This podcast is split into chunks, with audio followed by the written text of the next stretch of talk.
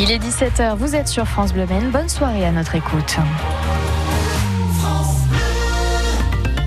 Et faisons un point rapide sur vos conditions de circulation. Actuellement, tout est rouge hein, sur le Mans, notamment nord du Mans, entre Saint-Saturnin, la Chapelle, Saint-Aubin. Le rond-point de l'Océane vous bloque toujours avec ces travaux. Donc, si vous êtes dans le secteur, eh bien, ralentissez.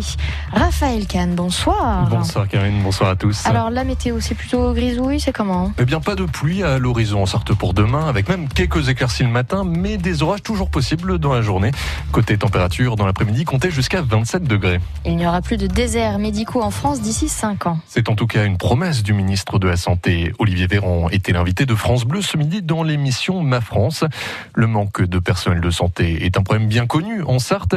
Cet été, ça a eu comme conséquence notamment des fermetures ponctuelles d'urgence et encore en ce moment, il n'y a pas d'urgence cette nuit à l'hôpital du Bayeul. Pour Olivier Véran, la situation va donc s'améliorer avec par exemple le développement de la télémédecine.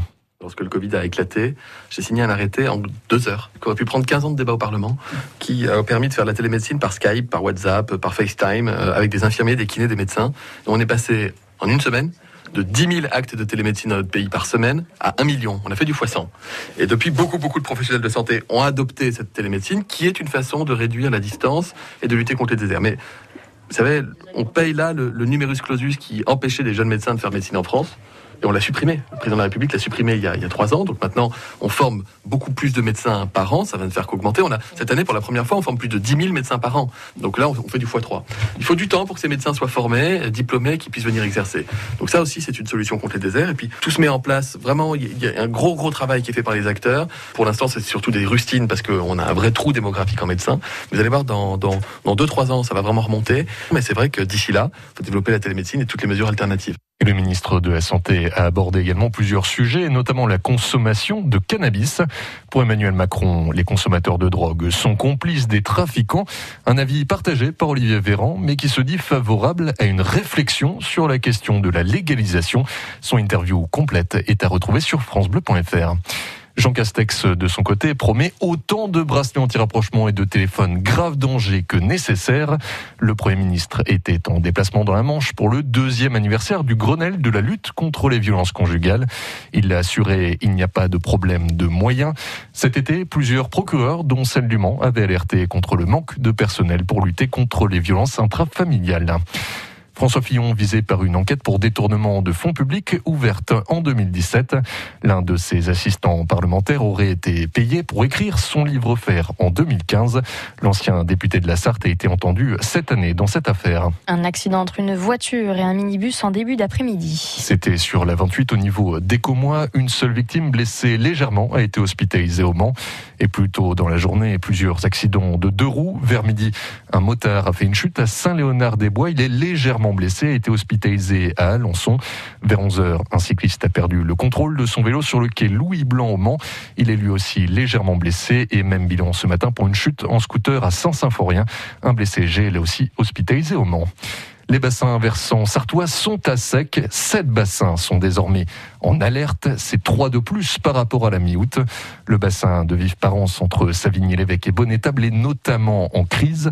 Dans ces secteurs, selon les situations, il est donc interdit de remplir sa piscine, nettoyer sa voiture ou encore arroser en journée son jardin. Retrouvez ces informations et la carte des bassins concernés sur francebleu.fr. Et pour les viticulteurs, entre la sécheresse, la grêle et le gel, la récolte est catastrophique. Ce sera la pire récolte depuis deux siècles, selon le président des vignerons indépendants de France. Entre 30 et 35% de leur production est perdue. Selon le syndicaliste, les exploitants vont devoir désormais s'adapter au changement climatique. Le Mans FC va défendre ce soir sa place de leader. Oui, il se déplace à Bourg-en-Bresse face au Bourg-Péronas, le deuxième au classement de national. Un choc au sommet donc pour les 100 et or qui jusqu'à présent n'ont encaissé qu'une seule défaite. Il va surtout falloir être vigilant en défense contre un adversaire qui a marqué 7 buts en deux matchs. Un défi à relever pour le défenseur manceau Alexandre Loré. Quoi, ça va être un bon match, un bon, un bon, un bon deuxième test à l'extérieur. On y va avec de l'ambition aussi. C'est toujours plus excitant. Moi, je préfère jouer les meilleures attaques ça, avant, avant un match, savoir qu'ils ont des bons attaquants, qui marquent des buts. Justement, leur stopper dans leur, dans leur lancer, ça peut être quelque chose d'intéressant. Ça peut leur faire mal à la tête. Pas forcément un défi, mais euh, bien sûr, c'est dans nos têtes. Quoi. Quand on est défenseur, on se dit, euh, ils marquent des buts, euh, ben, nous, on va leur montrer qu'ils vont pas marquer aujourd'hui. Quoi. Le coup d'envoi est à 19h. Et Jeux paralympiques de Tokyo se terminent demain. Dernière médaille en date, l'or des pongistes français Fabien Lamiro et Stéphane Molien. La dixième médaille d'or tricolore. C'est plus que durant les Jeux de Rio. Et depuis les Jeux Olympiques, la karatéka sartoise Laïla Hurto est rentrée au pays. Son dojo au Mans Samouraï 2000 organise ce soir une soirée pour fêter son retour. Les visiteurs auront l'occasion de discuter avec l'athlète de son expérience. Ça commence à 19h.